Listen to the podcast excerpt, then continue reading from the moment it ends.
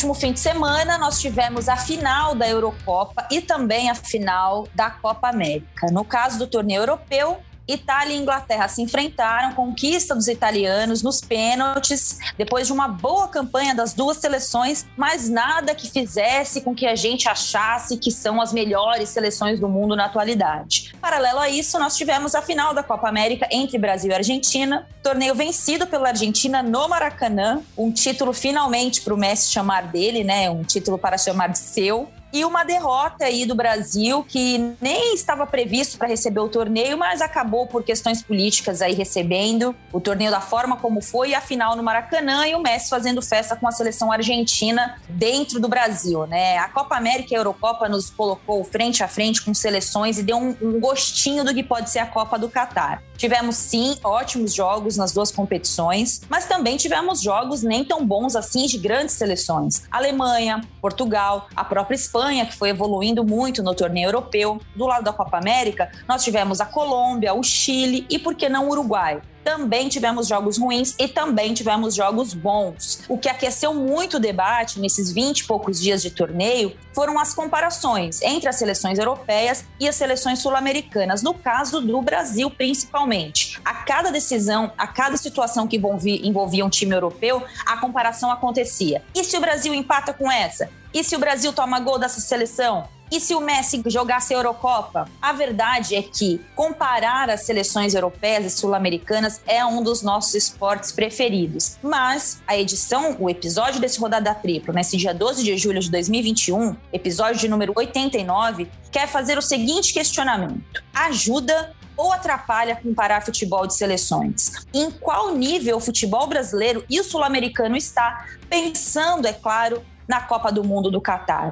Hoje, convidados de peso. Sigo sem as minhas companheiras Bárbara Coelho e Amanda Kestelman, que estão no Japão cobrindo os Jogos Olímpicos. E para reforçar um time que já está desfalcado, eu tenho que trazer gente grande. Eu não posso trazer menos, porque senão vou dar da tripla fica em defasagem. Comigo hoje, Fabiola Andrade, repórter e agora comentarista do Grupo Globo, e o meu parceiro, contemporâneo de idade, apesar de ser um pouco mais velho, mas eu coloco a gente ali crescendo junto na profissão comentarista dos bons do TNT Esportes, Bruno Formiga, hoje aqui com a gente. Eu não sei nem por onde eu começo, porque é como se eu colocasse o Neymar e o Messi ali para começar juntos e eu fico ali só assistindo, né? Eu sou o Gabriel Jesus assistindo de fora a decisão. Gente, obrigada por aceitarem o convite. É, eu acho que nós vivemos um mês aí, menos de um mês, ou um mês praticamente, discutindo Copa América e Eurocopa.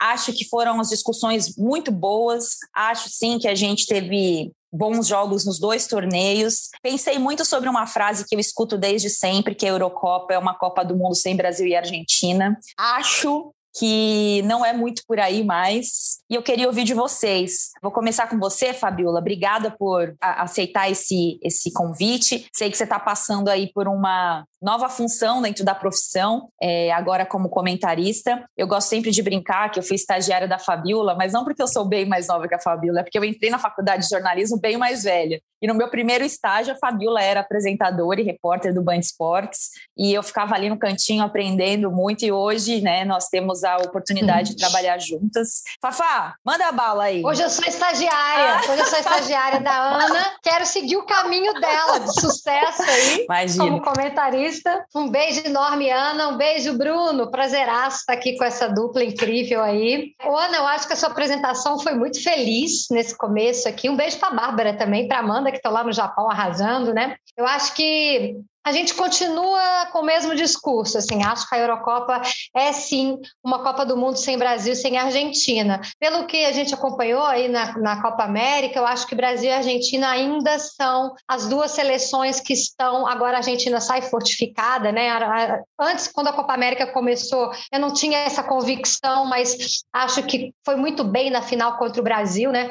Diferentemente de algumas pessoas, não acho que a Argentina só bateu na final contra o Brasil. Eu vi uma Argentina bem organizada. Então, acho que sim, Argentina e Brasil são as duas seleções diferentes do, do nosso continente, do continente sul-americano, e que poderiam disputar qualquer partida de igual para igual com dos, as seleções do continente europeu. Fazendo aí um apanhado também da Eurocopa, aproveitando aqui, seleções legais, acho que a Itália também se reinventou, né? acompanhando a Itália nessa Eurocopa. Fico muito feliz de ver a Itália forte de novo, com uma proposta de jogo bem diferente daquela Itália que a gente via, né? uma, uma Itália que ocupa o meio de campo, uma Itália que propõe o jogo. Em alguns momentos do segundo tempo, on, on, ontem, né? nesse domingo, na final da Eurocopa, eu vi uma Inglaterra totalmente recuada, amedrontada, com a Itália em cima da Inglaterra. É, acho que a Itália também sai forte dessa Eurocopa, ela que ficou fora da última Copa do Mundo. É, acho interessante algumas seleções aí nessa, nesse pré-período Copa do Mundo, mas acho que Argentina e Brasil poderiam sim disputar qualquer partida com essas seleções europeias. O Bruno, para te apresentar também, né, para os nossos ouvintes aqui, que é um público muito forte de rede social, principalmente. Esses dias eu recebi uma mensagem muito bacana de um cara é, eu ia até te mandar depois. Ele me mandou uma mensagem no Instagram, no direct do Instagram, que o meu direct é fechado, eu não tenho mais mensagens porque eu recebia muitas coisas horríveis e eu bloqueei. Mas um conseguiu me mandar uma mensagem e ele falou assim: Cara, eu não tenho TV a cabo, ele mora no interior do Rio Grande do Sul. Ele falou: não tenho TV a cabo, mas eu acompanho você, o Bruno Formiga, pelas redes sociais. Eu vejo o que vocês falam, é, acompanho muito vocês aqui pelo Instagram, pelo Twitter, é, e é muito legal acompanhar o trabalho de vocês, mesmo não acompanhando vocês no dia a dia, em programas, em jogos e etc. E eu achei isso muito sintomático. Acho que isso diz muito sobre a geração que a gente fala, as pessoas que a gente fala nesse momento e as discussões acaloradas, porque embora o Twitter Twitter não, ele não resuma o que é o nosso público. É, no meu, nosso caso, por exemplo, que a gente fala de futebol em Campeonato Brasileiro de Série A, TV abertas também, a gente fala com um público muito grande, muito além das redes sociais, mas eu acho que a rede social hoje, mesmo que inflamada, ela é uma colherada da sopa quando a gente precisa experimentar um pouco o tempero, do, o tanto de sal que tem a sopa, né? Eu acho que você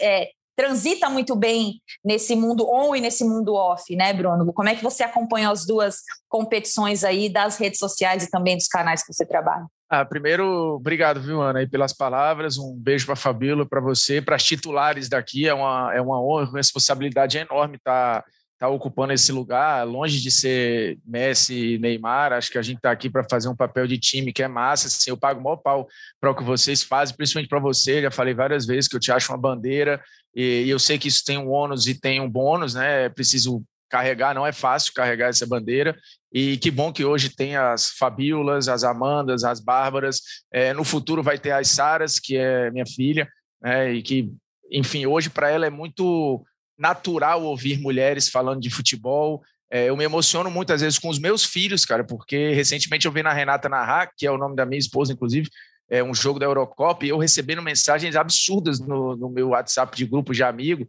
pessoas que cresceram comigo, cara, assim, fazendo críticas nojentas, acho que é a palavra. E enquanto isso, meu filho do meu lado falando: pô, papai, é uma mulher que tá narrando. Eu falei: é a Renata. Aí ele: que massa. Cara, uma reação tão genuína de algo que deveria ser muito normal. Como isso aqui deveria ser muito normal. Eu ser minoria, ouvindo mulheres falando de futebol no mesmo nível que qualquer um dos meus amigos ou dos outros comentaristas e tal. Então é, eu fico muito honrado mesmo de verdade. Eu choro por qualquer besteira. Aí eu já fico. é, mas, gente! É, e quando você falou da parada de, de rede social, assim, das mensagens que se diz, tem muita coisa escroto em rede social, mas tem muita mensagem linda, assim, é. que é essas que a gente tem que filtrar, entendeu? E, assim, diariamente eu fico lembrando dessas boas, que a que você recebeu, que a Fabíola provavelmente vai receber ainda mais agora, porque ela vai dar a cara, isso vai ter coisa boa, mas vai ter muita coisa ruim, e a gente precisa aprender a ver as coisas boas, porque senão não aguenta, assim, a gente não resiste. E, e, tem muito mais coisa boa, só que a gente dorme ouvindo aquele zum, zum, zum da mensagem ruim. Do mesmo jeito que tem muita coisa boa na Copa América e muita coisa boa na, na, Euro, mas a gente fica com as ruins. Ah, fica com a eliminação precoce da França, fica com a eliminação precoce de Portugal. Pô, mas tem uma puta história da Dinamarca, tem uma baita reconstrução da Itália, tem uma puta história da Espanha redescobrindo os seus Pedres, né, as suas novas versões de Xavi e Iniesta, não estou comparando, mas é na mesma linhagem física, na mesma linhagem de pensamento de futebol. Então tem muita coisa massa aí tinha uma Inglaterra com um roteiro maravilhoso se fosse campeã, com o Sterling que sonhava em estar ali e chegou no palco que ele tanto sonhou, né, que ele tem tatuado, infelizmente perdeu, e a Copa América com um roteiro maravilhoso, cara. Qual, qual fosse o final? Fosse o Neymar ganhando no Maracanã, com o Tite em cima de vários várias críticas, mas ganhando ali, ou o Messi ganhando como ganhou e exorcizando um fantasma. Ou poderia ser a Colômbia de um Luiz jogando absurdamente bem, ou um Peru de novo chegando forte, mostrando que tá que é uma geração consolidada. É, proporcionalmente, eu acho até que a Copa América, se você for ver, né, na, na, na Euro são, na UEFA são 50 afiliados, na Comebol são muito menos, mas a gente tem proporcionalmente seleções melhores, assim, porque você vai pegar, tem Colômbia, Uruguai, Brasil, Argentina, é, Peru, você vai pegar ali de nove, de dez, você vai ter, putz, às vezes quatro, cinco muito bons. Você não tem metade das seleções europeias muito boas, mas você tem uma Suíça forte, uma Dinamarca forte, uma galera periférica, né? Uma Suécia e tal. Só que o produto é muito mais bem acabado. Você vê o estádio cheio, você vê o gramado bom e a arbitragem que, ó, deixa o jogo rolar. É claro que o produto final vai ser melhor. Individualmente, será que a, a Dinamarca é melhor que a Argentina? Claro que não é. Só que o jogo fica num ritmo tão bem jogado que o produto final é muito melhor apresentado. Então, a Copa América ela é maltratada, ninguém queria que ela acontecesse, ela acontecesse do jeito errado, foi empurrado goela abaixo. Acontece dois em dois anos recentemente, então aquela o gatilho da escassez né, que a gente tem na internet não rola com a Copa América, ela acontece toda hora, pô, ela vira quase que um estadual. Então, acho que tem muita coisa boa para a gente tirar dos dois campeonatos. Eu não sou um cara historicamente otimista, mas eu aprendi a ser com a minha mulher, assim, porque e, e com, a, com a vida da gente também, né? Porque a gente casou cedo, 23 anos de idade, tinha tudo para dar errado. Então, há 16 anos casado, então não sei porque eu ser pessimista mais, né? Força Renata, hein? Força Renata, é uma é. guerreira, hein? É. Tô brincando. Bom, é, para a gente começar aqui desmembrando um pouco o que foi esse tema, porque a gente vai falar de muita coisa e a gente pode também ficar sem falar sobre coisas importantes, mas eu acho que é, um ponto de partida para mim, é, Bruno e Fabiola, foi a comparação com a seleção brasileira. Eu acho, assim, aí é um, bem mais é, pessoal, né, você mais personalista na crítica, nós temos na seleção brasileira um técnico de caráter conservador e o trabalho dele é forjado dessa forma, né? A gente, o Tite não foi ali porque ele era o técnico mais ousado, porque os times dele eram os que goleavam, mas também tomavam quatro gols. Ele não era esse perfil. Ele sempre foi um perfil de uma defesa sólida, é, de um time que executa muito bem o que faz. Além do fato dele não ter o dia a dia como os técnicos de clubes têm, né? Ele tem ali duas semanas para preparar o melhor para pegar os melhores jogadores e ele tem nas mãos uma geração boa. Só que vem as comparações é, que acontecem o tempo inteiro. Primeiro que brasileiro não gosta muito de valorizar o, o Brasil, né? A gente é assim com tudo. A gente passou anos, anos e anos criticando tudo que a gente tem aqui. Com o Tite não é diferente. O próprio Neymar passa por isso, enfim. É, mas eu vi muita comparação em rede social, às vezes até de certa forma meio infantil, colocando o nível da seleção brasileira muito abaixo pelo que acontece com as europeias. O Bruno citou, Fabiola, o caso do estilo, né, do que acontece na Europa, gramados melhores, arbitragem melhor, jogadores dispostos também a jogar, né, não ficam ali encerrando muito, discutindo com a arbitragem. Mas eu acho que quando a gente faz esse tipo de comparação, é, não só por diminuir a seleção, porque eu sou, eu sou muito crítica ao trabalho do Tite, né? Muito mais, menos do que eu gostaria de ser, inclusive. Mas eu acho que a gente trava, de certa forma, né, Fabiola, o que pode avaliar de verdade com os problemas que acontecem na seleção brasileira quando você fica comparando tudo por baixo, nada presta, nada tá bom e você enaltece algo que não é do nosso perfil, né? Não é do perfil do treinador. Você quer moldar o que é o treinador da seleção brasileira fora do que ele é, da realidade do que ele apresenta desde sempre no trabalho dele. Primeiro, eu quero deixar muito claro que eu sou contra radicalmente a saída do Tite. É, não sei, é, essa, essa campanha aí fora Tite, eu acho que realmente somos latinos e somos muito passionais, né? Acho que só essa explicação que me cabe nesse momento. Acho que a seleção tem um caminho, né? O Tite tem um trabalho.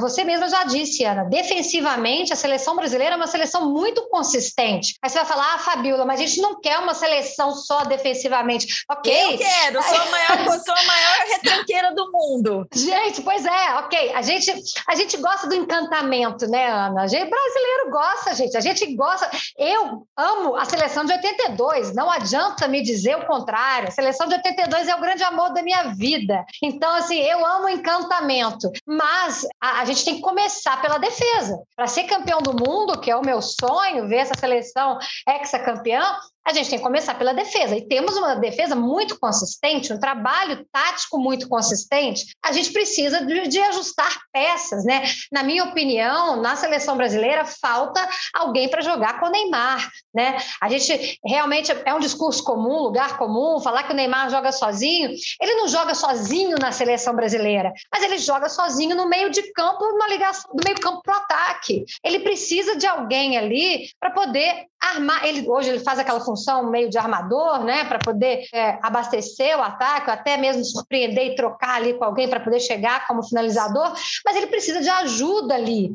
Né, especialmente no meio-campo do Brasil. Então, assim, eu imagino que precise ou de um grande centroavante, ou de um atacante, ou de alguém no meio de campo ali para poder ajudar o Neymar nessa formação, nessa, nesse ataque da seleção brasileira. Mas muito longe de terra arrasada, muito longe de uma seleção que não que precisa começar do zero. Até porque a gente está o quê? Um ano e meio da Copa do Mundo e acho, acho uma péssimo, um péssimo caminho é pegar um novo treinador para iniciar um novo, uma, uma, reconstrução nesse momento. Então, na minha opinião, a gente tem, é, inclusive, diversidades ali dentro, né? A gente tem opções táticas diferentes, né? Uma seleção que começa no 4-3-3, quando está com a bola, aí muda para o 4-4-3, enfim. Eu gosto muito das opções táticas do Tite, eu acho que ele é um, um ótimo treinador, é, apesar de conservador, como a Ana disse, e acho que é uma questão de encontrar peças ali, quem sabe, até em Tóquio, observando agora as Olimpíadas, a gente possa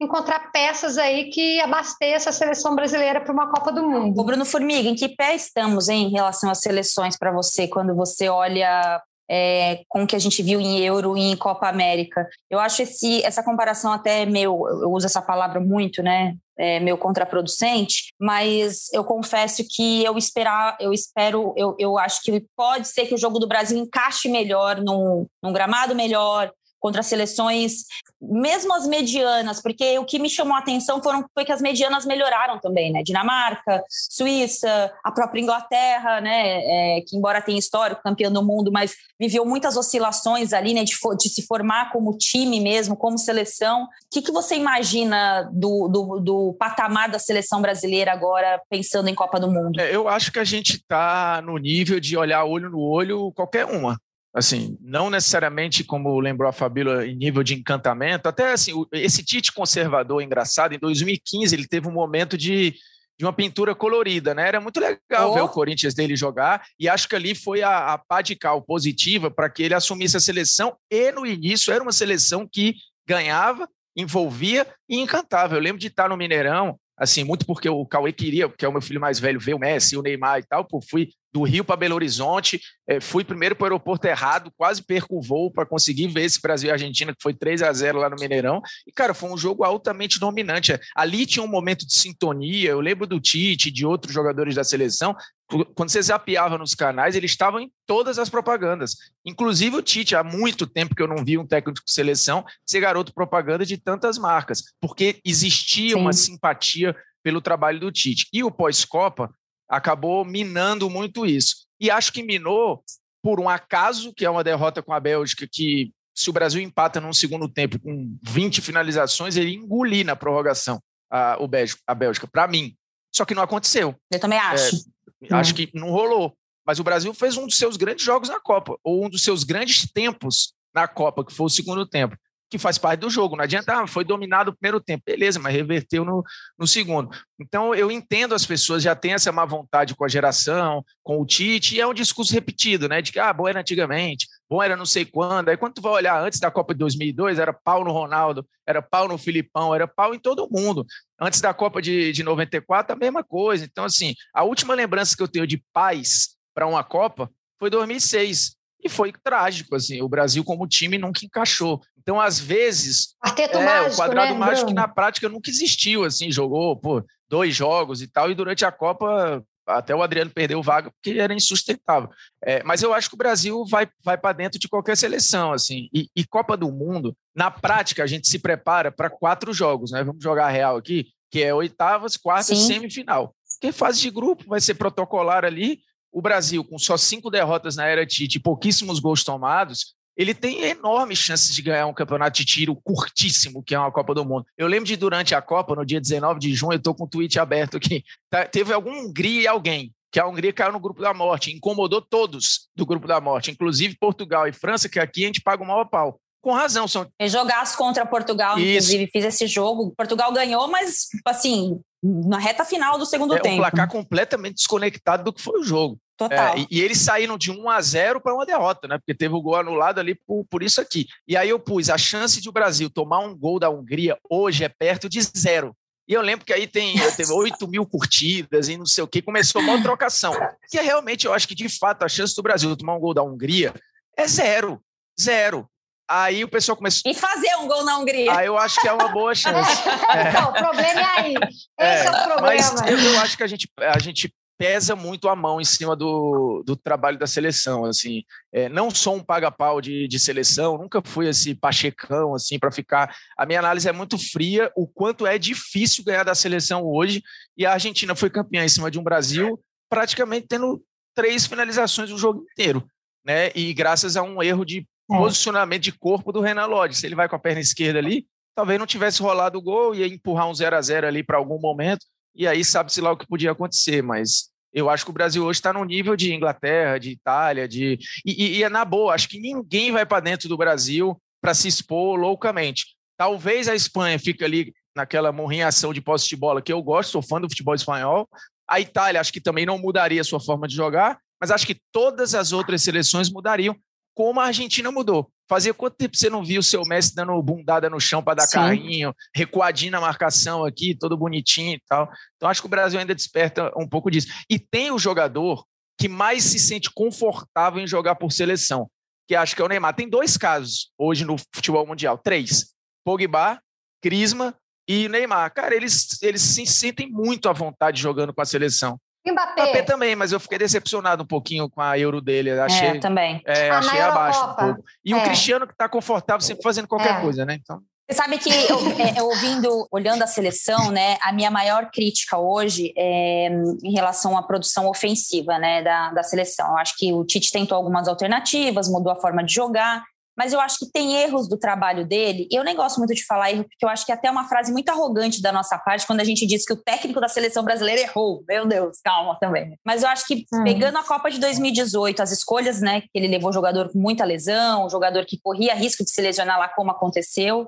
E o que me parece agora é que o time já está fechado e que dificilmente alguma coisa diferente do que está acontecendo agora em relação a jogadores vai acontecer para a Copa de, de 2022. Se o Pedro Pedro, sei lá, meter 45 gols na temporada, o Gabigol, é muito difícil mudar alguma coisa da seleção brasileira de agora, pensando na Copa do Catar, o que me preocupa, porque o Tite ele não leva quem está melhor, ele leva quem faz melhor o que ele quer. Por isso mesmo ele foi muito, para mim pelo menos, né? É, ele foi muito permissivo com o mau momento do Arthur, como ao momento do Coutinho e de outros jogadores. É, Para a gente amarrar a seleção e chegar nas é, outras. É, Ana, só um parêntese Oi, rapidinho. Desculpa, só um parêntese. É, dentro disso que eu acho a análise perfeita, é, não os melhores, mas o que fazem melhor aquilo que ele quer. É, dois caras que pagaram o preço por isso, e não estou dizendo aqui que isso foi justo ou injusto, no, no ciclo antes desse, Dudu e Luan.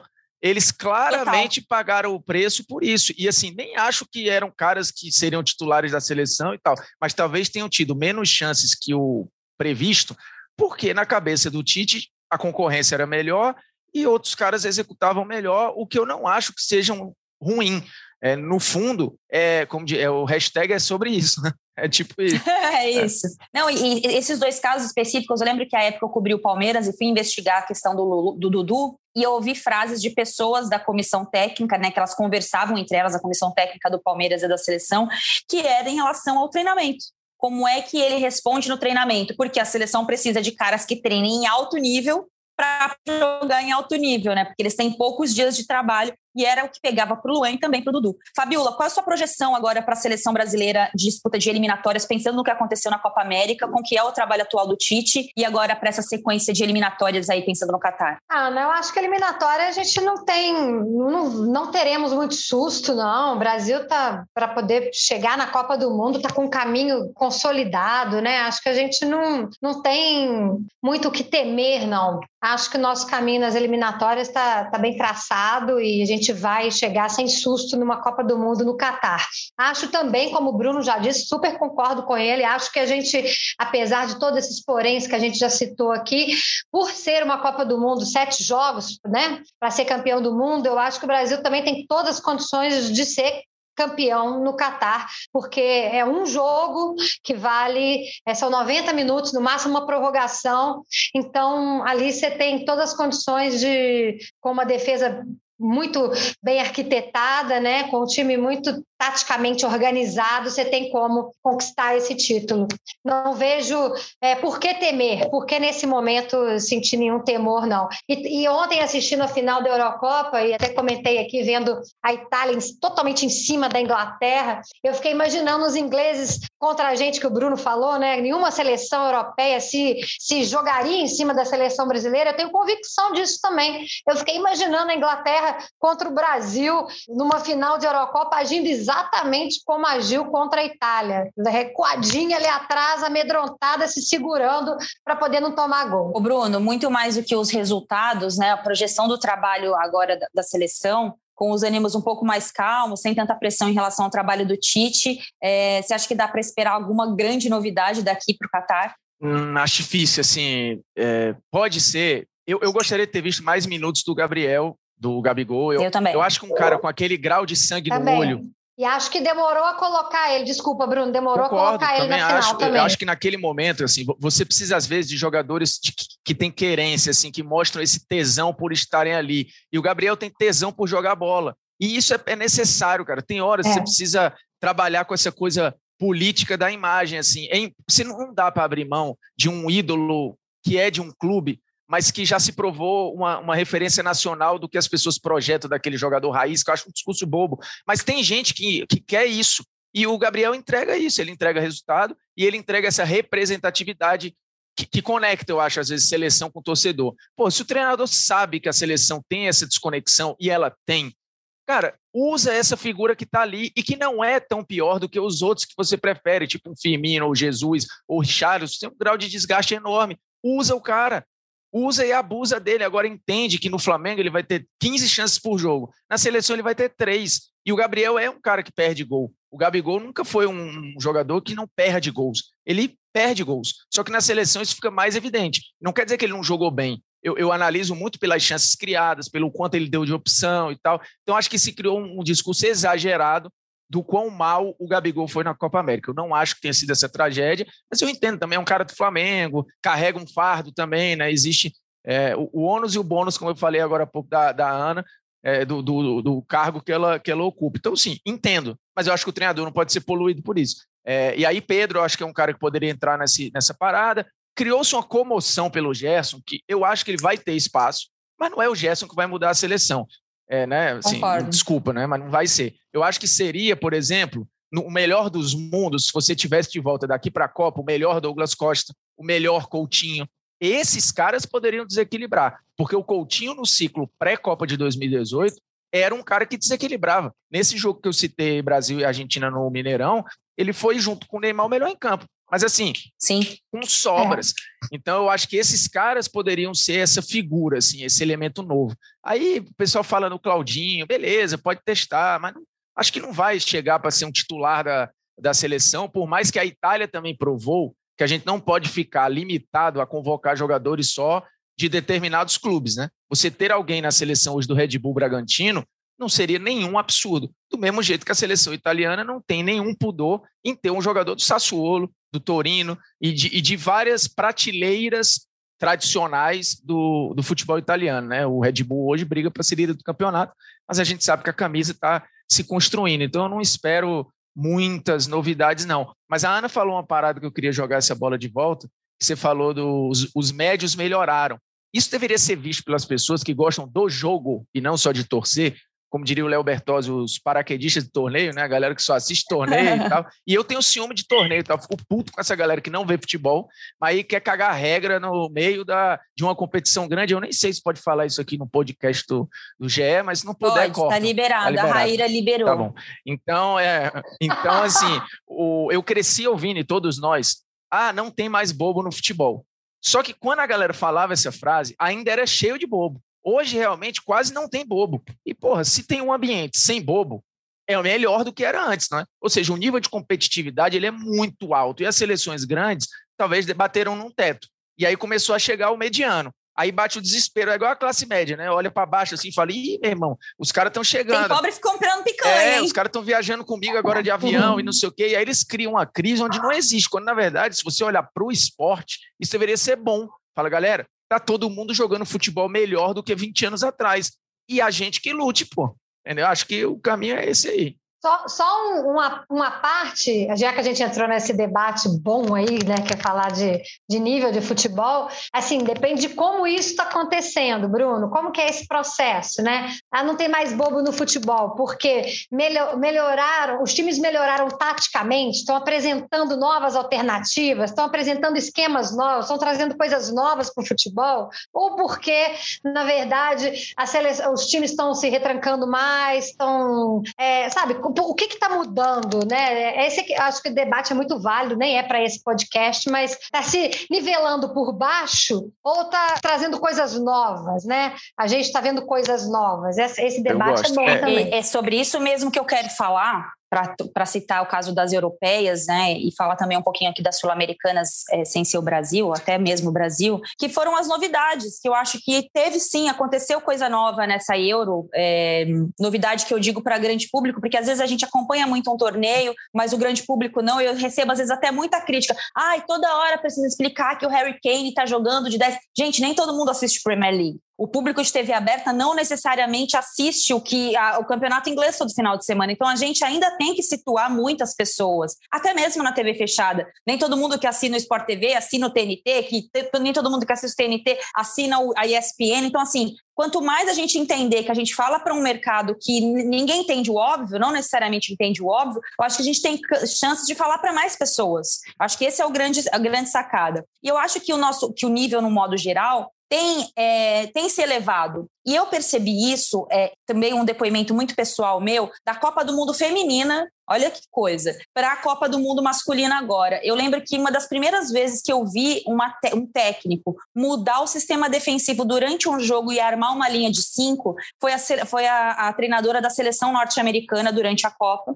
Quando a seleção fazia os 2 a 0 ela não colocava um volante a mais ou uma volante a mais, tirava uma atacante. Ela mudava o posicionamento das jogadoras. Ela recuava uma volante que é a Hertz para jogar numa linha de cinco com as zagueiras e recuava um pouquinho a Morgan para fazer ali como se fosse um cinco, uma linha de cinco e deixava só duas atacantes na ponta.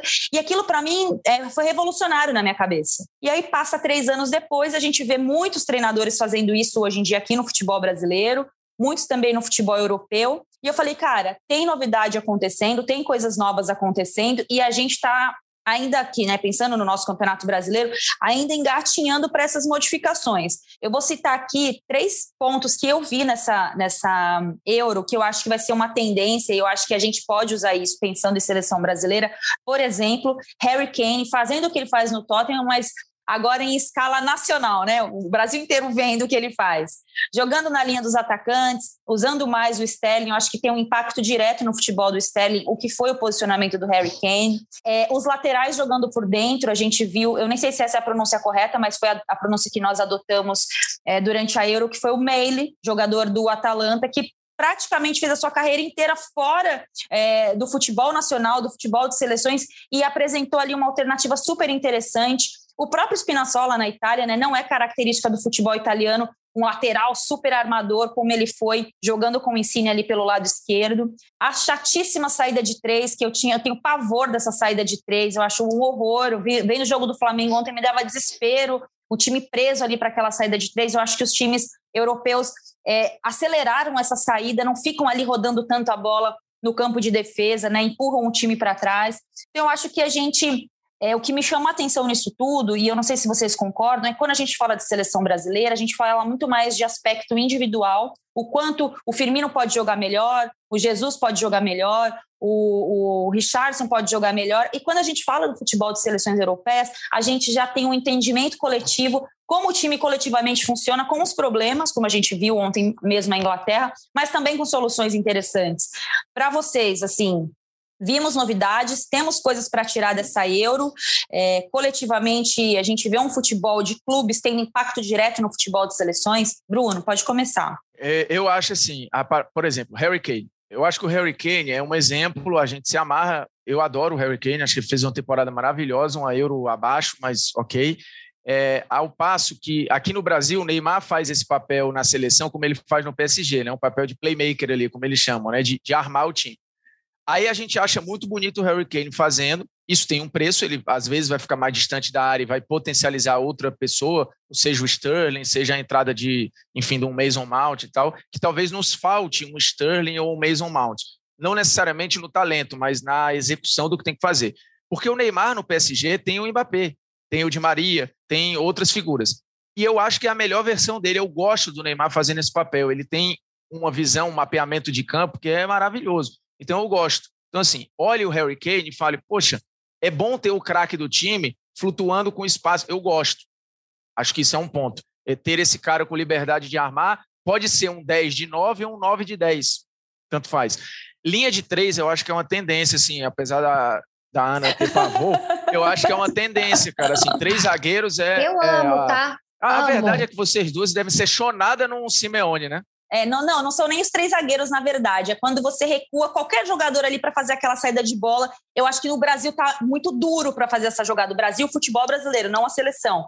Eu acho que a gente não tá ágil para essa saída de bola ainda. Só isso. É, eu gosto Concordo. dos três zagueiros. Mas aí, aí eu acho que talvez o, o, o, campo, eu acho que atrasa um pouco essa tomada de decisão, a bola vem quicando. O cara, assim, às vezes ele demora meio segundo para girar um corpo. De meio segundo em meio segundo, o jogo fica dois minutos mais lento né? Porque cada jogador precisa se arrumar meio segundo, um segundo para tomar uma decisão. Esquece, eu acho que tem um, tem um pouco disso. A saída por baixo, acho que ela aqui a gente dá um chilique danado e acha que tudo é saída Fernandiniz. Cara, essa saída é mundial. Você viu o relatório da UEFA lá sobre a última Champions? Cara, assim, é um time ou outro que dá chutão e o chutão, a chance de você devolver a posse de bola é enorme, né? As quebradas na, na final do Pickford, porra, a esmagadora Sim. maioria voltava para a posse de bola da Itália. O que, assim, é bobo. Você tem o risco saindo no chão? Tem o risco. Mas você vai manter a posse. Qualquer jogador de alto nível hoje, ele, ele vai acertar um passe. Não tem essa de, ah, o cara é profissional e não sabe dar um passe. Sabe, gente? Os caras hoje passam o jogo inteiro. O Pedri, que é uma criança,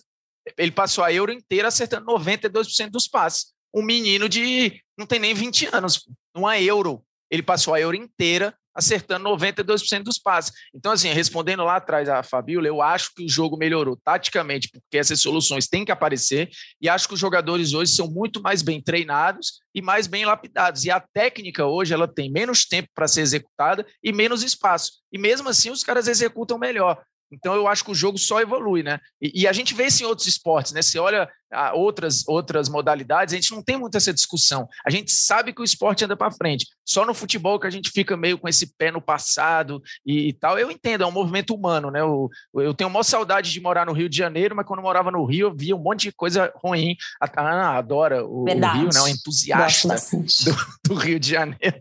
E, mas é isso, assim, eu acho que que tem muita coisa boa, assim, é, três zagueiros é né, tendência, essa liberdade para o pro, pro melhor do time, ela é fundamental, assim, o próprio Lewandowski na Polônia, ele não fica tão preso, porque como é jogo de seleção, o time é pior treinado, esse cara precisa desamarrar para participar do jogo, porque a estrutura não vai botar ele para jogar toda hora. Não tem tempo, Se né, Lewandowski de... não tem tempo, assim, e é outra coisa que a gente tem que entender, tempo de trabalho. Cara, é muito difícil cobrar jogo de seleção. Eu não tenho nenhuma dúvida que o Bayern de Munique provavelmente seria campeão da Euro, que o Manchester City provavelmente seria campeão da Euro, que o Chelsea, se pá, que, que a Ana não, não conseguia ter crença eu, eu, escrevi, eu escrevi lá no seu Instagram, tá? Falei, acredita aí, quando você colocou o Manchester City e Chelsea na final, falei, acredita no Chelsea, acredito que vai chegar. É, não, e agora assim, o Chelsea foi tão bem que a galera criou um movimento de, de Kanté, Jorginho, assim, vestiu a camisa do Chelsea é melhor do mundo para a comunidade de, dos blues no Brasil, que é gigantesca. Mas eu acho que é isso, assim, até me alonguei na resposta aí, porque eu começo a falar, não paro mais. Não, mas quando o Bruno fala de tempo, quando eu falei de tempo, Bruno, eu falei disso, de tempo para treinar, porque eu não tenho dúvida que as grandes inovações no futebol hoje, Ana, Bruno e amigos, surgem dos times, é, vem mesmo de clubes de futebol, porque ali é que tem o tempo de treinamento, ali é que o treina, aliás, os melhores treinadores hoje estão nos clubes de futebol, porque são ali que eles conseguem desenvolver o trabalho deles, né? Eles têm tempo para treinar, eles conseguem ali executar as ideias que eles têm para o futebol, então é dali que surgem mesmo as grandes inovações é, que a gente acompanha no, aí desses anos. Mas Falando especificamente da Euro, que foi o que a Ana perguntou, eu acho que a, a, linha de três ali atrás foi uma unanimidade aí nas seleções, que inclusive vem sendo pedido para a seleção brasileira. E por que não? Falando de passe bom, a gente tem dois zagueiros, né? o Thiago Silva e o Marquinhos, que saem jogando bem com os pés. A gente tem o próprio Ederson, o próprio goleiro, que pode sair jogando com os pés. A gente pode, de repente, tentar isso. Não acho que o Tite vai usar, porque ele não, não é adepto de muitas inovações em relação ao esquema tático. Ele gosta bastante do 4-3-3 com a bola, mas, de repente, é uma alternativa para a gente tentar usar essas novidades que apareceram na Euro, Iana. É, eu, eu acho que faz falta, sim, a gente ter um pouco dessa variação, e só esclarecendo de novo, quando eu falo da saída de três, ontem eu fiz o jogo do Flamengo e, e o William Arão é o responsável por fazer essa saída de bola, né? Ele abre os dois zagueiros, o Milharão vem no meio ali para receber. E eu acho que vai muito no caminho do que disse o Bruno, né? Eu acho que é aquela falta de dinâmica que o jogador brasileiro tem de pegar, girar, o campo não estava bom, a bola trava, atrasa um pouco, e aí o time inteiro avança. E tem um outro, um outro ponto para mim, que é o segundo meia ali, né? Ou o segundo volante, como queiram. Se o cara tem dificuldade de jogar de costas para o gol, ele atrasa mais ainda a saída do outro volante, como é o caso do Thiago Maia, né? Que é um volante mais rompedor. Então, assim, eu olhava aquilo e falava, gente, legal, muito bom a gente ter a saída de três, né? A saída sustentada com três jogadores. Mas a dinâmica e a falta de tempo para treinar também, porque no Brasil a gente não treina, né? Joga, joga, joga e arruma o, o time com treino, com jogo. Eu acho que eu era muito chata com 4-1-4-1. Hoje em dia eu já nem olho mais tanto o esquema através das, do, dos números. Eu acho que o esquema ele se adapta muito, ele muda muito durante o jogo. E hoje eu Sim. sou uma crítica da saída de três aqui no futebol brasileiro, não pela saída de três em si, mas acho que pela dinâmica dos nossos jogadores e pelos nossos nossa condição de trabalho aqui. Acho muito ruim. É, Iana, é, só, só complementando o que a Fabíola falou, que eu acho que é perfeito sobre as inovações vêm Sim. dos clubes. Né? Muitas vezes a vitrine para isso, a, a, chancela, digamos, é o torneio mundial, seja a Copa, seja uma Euro. É basicamente Copa e Euro, né? Porque a Copa América acho que não cria tendência em, em lugar nenhum. Mas quando você vê lá, por exemplo, a Holanda de 74, vai, você tinha muita coisa que já era aplicada no Ajax. Só que, obviamente, que a Copa dos Campeões da Europa lá à época não era vista no mundo e a, a vitrine, a aprovação, digamos assim, é, era a Copa.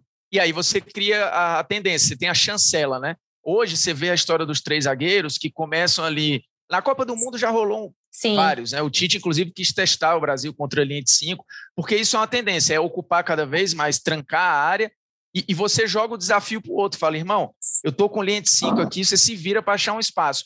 E, e, tem uma parada que o, o Secone, que foi analista de desempenho do Grêmio, sempre fala que é assim: o, o campo fala, né? Pergunte ao jogo, é, é, a, é a frase que ele mais fala o jogo vai te dar uma resposta. Nesse momento é a linha de cinco está aí, é, ela é tendência mundial. Os treinadores, alguém vai descobrir uma resposta, seja ocupando mais o meio, seja enfiando dois pontas. Eu não sei qual a invenção que vai vir pela frente, mas ela vai acontecer.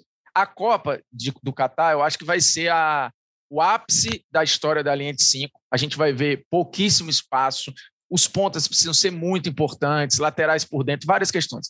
O pós-Copa, dependendo de quem ganhar, do que acontecer, aí eu acho que os desafios vão, vão vir. O Guardiola essa temporada já, já deu a letra, né? Em vários momentos usando ali um 2, 3, 5 para jogar, ou seja, enfiando cinco figuras lá na frente. Falar, é, tu tem uma linha de cinco, pois eu vou enfiar outra linha de cinco aí e vamos para trocação para ver o que acontece. Mas é o Guardiola, assim, ele está respaldado, ele tem todo dia para treinar, ele, porra, é um gênio. Eu, não tem muitos Guardiolas por aí. Mas vai acontecer, essa resposta ela vai vir, porque o jogo é isso, né? Teve o 4-1-4-1, uhum. aí o 4-3-3, agora você já está em outra moda, digamos assim. E, e, a mágica eu acho que é essa, né? As tendências rolam, a, a, Euro dá a letra, a Copa do Mundo meio que confirma, mas é bom ver as Premier Leagues da vida, La Liga, Champions, porque as coisinhas estão acontecendo ali já, Sim. né? Uhum. Ela, ela tá rolando. Eu diria que, o, que a Champions, esses torneios, ele, eles são os laboratórios, e, e, Copa do Mundo e Euro é o posto de vacinação, mas a parada está acontecendo já antes de chegar no seu Sim. braço. Você sabe que você falando isso, Bruno, é, eu, eu, faço de novo depoimento bem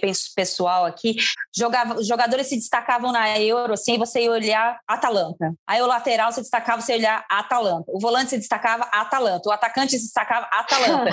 e eu falei, cara, tem tantos jogadores da Atalanta, assim, o que foi, o que aconteceu do Gasperini nesses últimos dois anos, três anos, foi, o impacto foi tão grande do quanto, ele, do quanto esse time conseguiu transformar a vida desses jogadores, né, e os jogadores consequentemente, e eu comparo muito com o que eu vi do Napoli, né, eu acompanhei muitas temporadas do Napoli de 2015 para frente, é, o impacto que ele teve no modelo de jogo, de você pegar jogadores que não são os melhores do mundo, mas são jogadores executores, né, eles executam aquilo que o técnico acredita, e o impacto é isso, né, é, a Fabiola foi brilhante nisso, é, a acontece no jogo e passa para as seleções. E o grande desafio dos técnicos de seleções, para mim, é você pegar o que melhor acontece no campo, no, nos clubes, e usar os seus jogadores daquilo. Né? Acho que às vezes isso até falta um pouco uhum. para o Tite, ele descaracteriza muito o que o jogador faz no, seu, no, no time, né? Acho que o Firmino é uma prova disso, para o que ele quer adaptar dentro da seleção brasileira. Mas eu acho que o maior exemplo da Euro foi isso, né? Quando você olhava assim, o jogador se destacava, estava lá, Atalanta. Atalanta, Atalanta. Então, eu acho que é, a, o exercício daqui para frente, até a Copa do Mundo, é o que é que está acontecendo no mundo? Nem todo mundo é Guardiola, mas o que é que está acontecendo no mundo? O que é que está acontecendo com os times? Às vezes o cara não tem um bom retrospecto no clube, mas na seleção ele tem uma, um conforto maior para jogar, ele tem uma identificação maior com o que está acontecendo. E o contrário também cara é um fenômeno no clube. Gabriel Jesus. Cara é um fenômeno no clube, exato. E no, na seleção ele não se sente tão confortável. Eu acho que esse é o, o, o legado desses, dessas duas competições daqui para frente, né? É, e Ana, é, só, só, só um parênteses rapidinho, porque você falou uma parada aí, assim, a gente vai na conversa, vai puxando uma outra coisa e tal. Você falou da Atalanta, eu sugiro para quem não está habituado, e, mas que está afim de acompanhar um campeonato europeu, de repente algum time, procure ver o Bayern de Munique dessa temporada, porque enquanto o Nagelsmann estava lá no Leipzig, ninguém muito se importava, né? A não ser os mais aficionados. Agora que ele vai. Esse é outro time também. Alguém se destaca, você vai olhar do lado, tá lá, RP isso, Leipzig. Atalanta e Leipzig. O Dani Olmo, acho que é isso. Assim, o Galvão ficou apaixonado pelo Dani Olmo na, na Euro, mas é isso, assim, é um cara que o Leipzig foi, foi buscar e tal, jogando lá no Dinamo de Zagreb e tudo. Eu lembro de ter feito pré-jogo da Champions esse cara. E aí você olha, e é legal às vezes fazer esses jogos muito alternativos, porque você começa a ver como se você visse primeiro, né? Olha, eu vendo nascer aqui um negócio. Descobrir, né, é muito, Bruno? É, e o mais aleatório disso, que não tem nada a ver com o assunto, é a minha mãe, como ela vê tudo que eu faço, ela assistia um jogo do Dinamo de Zagreb contra, por Estrela Vermelha. Tu imagina que é aleatório, né? Mas ela tá lá assistindo, aí, aí fala, ó, esse lourinho joga bola. É muito engraçado, cara. Mas enfim, é um beijo pra dona Lúcia, inclusive, que não é a da carta, né? Mas é, fiquem de olho, fiquem de olho no Bayern de Monique, porque tem muita coisa que vai acontecer aí com o Nagelsmann, acho que é isso, assim, vejam o que está acontecendo nos clubes, porque é de lá que vem as tendências, assim, não, não, não tem como. E, e veja o que está acontecendo nas ligas, né? Porque o que aconteceu com a seleção italiana é reflexo de uma Total. revolução por falta, de, por falta de grana do campeonato italiano. A Itália começou a desenvolver seus próprios talentos, suas próprias ideias, que falou, meu irmão, acabou o dinheiro. A galera está indo para outros cantos. O que, que, a gente vai fazer? A gente uhum. vai se diminuir ou vai se reinventar? E aí apareceram os Sarres, os Contes, os Gasperines da vida, né? É, é aquela parada, assim as ideias valem mais do que as individualidades. E a gente olha isso em outros esportes e não dá valor. É impressionante como a gente valoriza o vôlei do Brasil, mas não fala quem é o craque do vôlei. Não importa quem é. Tipo assim, tinha o Giba neles, a gente fica com os nomes marcados, mas não interessa quem é o melhor jogador da seleção de vôlei. A estrutura da seleção de vôlei faz o Brasil ser o que o Brasil é. E algumas ideias mudam o jogo. né? Como, como você falou da, das tendências. O Golden State Warriors lá na NBA, o cara, o cara mudou o esporte. O basquete hoje é outro esporte. Ou você marca o arremesso de três, ou você vai ser goleado no jogo, porque os arremessadores melhoraram, os times jogam para isso, e o Golden State deu a letra, falou: o jogo a partir de agora é assim. E eu tô indo por esse caminho. Vocês querem vir comigo? Porque o jogo agora vai ser assim. E a galera foi atrás. Isso acontece também muito no futebol, né? E daqui a pouco vai ter uma resposta, eles vão inventar alguma coisa aí que vai acabar com, ou vai mudar e tal, mas a, a magia do, do esporte acho que é, que é isso. Né? Bom, para a gente amarrar a rodada e entregar o nosso episódio de hoje, que foi muito legal, muito mesmo, assim, é, eu acho que um ponto positivo para mim dessas duas competições acontecerem quase simultâneas foi a gente poder levar muito o nosso debate do jogo jogado, né? Sair um pouco de. Porque o futebol brasileiro a gente acaba caindo muito na questão da arbitragem, do técnico, a gente adora falar de demissão de técnico, a gente adora criar polêmicas vazias, né? Usando aí um pouco o quadro do Bruno como, como espelho, mas a gente gosta muito de usar esse tipo de coisa e a gente debate menos o que pode ser o melhor, né? O, as, as coisas mais importantes. Então, para a gente amarrar aí, é, eu queria que vocês fizessem uma projeção do que esperar agora é, das avaliações de futebol, análise de futebol daqui para frente. Eu queria deixar uma pergunta é, quando a gente fala do Neymar especificamente. Eu cheguei a uma conclusão sobre o Neymar nessa Copa América e queria compartilhar com os ouvintes do Rodada e com vocês que participam com a gente hoje. É, eu acho que o Neymar é o menor dos problemas da seleção brasileira. Eu tenho inúmeras questões com o Neymar, inúmeras, né? Todo mundo tem, qualquer brasileiro tem, você pode gostar ou odiar o Neymar, a pessoa física dele, né? Agora, a pessoa jurídica é o menor dos problemas. E eu acho que quando a gente debate o Neymar como pessoa física no ambiente de seleção, a gente usa toda a potência da nossa voz como mídia especializada e esquece de falar dos outros problemas da seleção, os reais problemas da seleção, a burocracia do meio campo, as poucas alternativas ofensivas.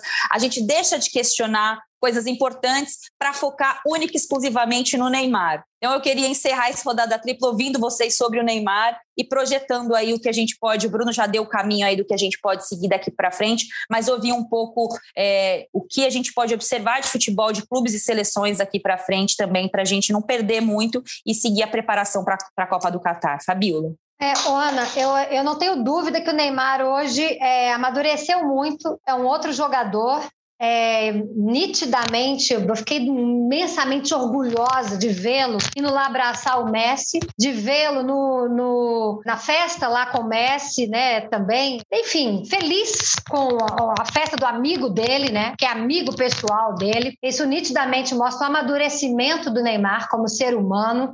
Então, eu vejo isso em campo, isso é o reflexo de um jogador que em campo também sabe do tamanho dele. Ele definitivamente é um dos maiores jogadores da história do futebol brasileiro e acho ele é, hoje um grande líder da seleção brasileira em campo. Então, é, definitivamente não tenho um nada para dizer sobre, sobre o Neymar. É, como atleta, como a importância dele da seleção, só, só aquele detalhe que eu acho que ele precisa de um parceiro para poder a seleção ser ofensivamente tão eficiente como ela é defensivamente. E para fechar aqui a minha crítica, os europeus sempre foram melhores que a gente taticamente, né? Nitidamente essa é a diferença do futebol brasileiro, do futebol sul-americano para o futebol europeu. Eles são melhores e sempre foram taticamente que a gente, e nós ainda somos, temos os diferenciais ainda tecnicamente do que eles. Então cabe a nós tentar chegar um pouco no, também estudar um pouco o futebol europeu para poder tentar, não digo equiparar, mas poder conseguir brigar de igual para igual com eles, né, taticamente, para a gente poder é, disputar uma Copa do Mundo aí e surpreendê-los em algum momento taticamente. Eu tenho esse afã, sabe, Ana e Bruno? Eu tenho esse afã da gente conseguir nos reinventar taticamente em algum momento, porque nós temos talentos individuais e sempre tivemos. Isso é a história do futebol brasileiro e do futebol sul-americano. Mas eu gostaria que os técnicos brasileiros é, se reinventassem em algum momento. É, eu, eu, acho que é legal esse, essa deixa da, da Fabiola, assim, porque historicamente eu acho que a gente sempre se acomodou um pouco nessa parada do talento. E aí tem aquela história da, da a necessidade é a mãe da criatividade, né? Quando uma pessoa está lascada assim, de alguma forma, ela cata uma ideia, né? Acho que foi o que aconteceu nas crises. A gente viu isso acontecer na Espanha, a gente viu isso acontecer na Alemanha, agora mais recentemente na, na Itália e por aí vai. É, e acho que vai acontecer aqui acho que vai acontecer aqui, porque a produção de talentos, assim, ela ela tá muito homogênea, assim. Hoje você tem scout no mundo todo, os moleques com 5 anos de idade já são monitorados, você consegue produzir um jogador como você quiser. Você pega um moleque de 5 anos, 6 e começa a bater, eu falo, eu quero produzir um meio-campista de, de toque curto, disso, daquilo e tal. Então, assim, você começa a treinar aquele garoto, e você faz, como a Bélgica fez. A Bélgica, putz, é, mudou a sua categoria de base e está aí. A, a, a, geração belga não é por acaso, ela é produzida, ela foi estimulada, melhor dizendo, para não falar que é uma coisa artificial, porque não é.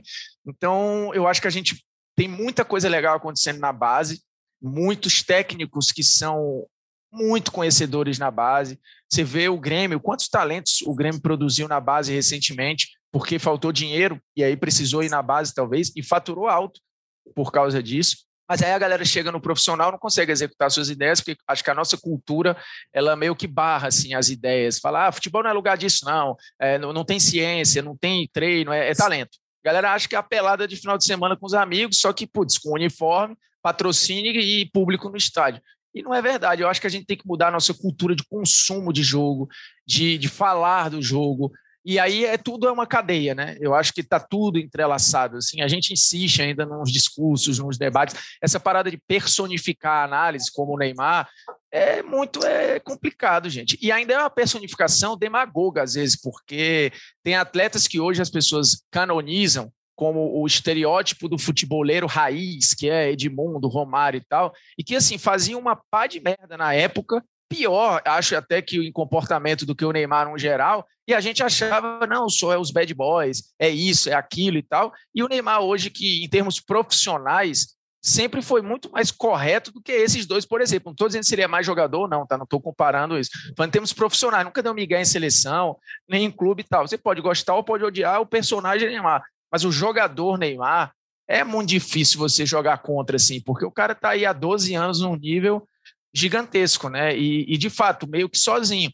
E lembrando, tomando uma pressão em seleção que outros não tomaram. O cara jogou Olimpíada em casa, Copa das Confederações em casa, Copa do Mundo em Copa casa. Copa América também. Você imagina que esse. Duas vezes. E Copa América também, duas. pois é. Então, assim, essa, essa proximidade do torcedor, e lembremos, essa proximidade fez com que as pessoas tentassem destruir em algum momento o Fred, gente. O Fred era é, um dos melhores camisas nove que a gente produziu no século. O cara foi tratado como cone na Perfeito. Copa do Mundo e terminou, e terminou aquele campeonato brasileiro como artilheiro. Lembremos, até mesmo tendo férias depois da, da Copa. Então, eu acho que personificar as análises e esquecer o todo, né? A gente cria é, vilões e heróis e vai nas historinhas. A gente gosta dos roteiros, né? A gente não gosta dos processos.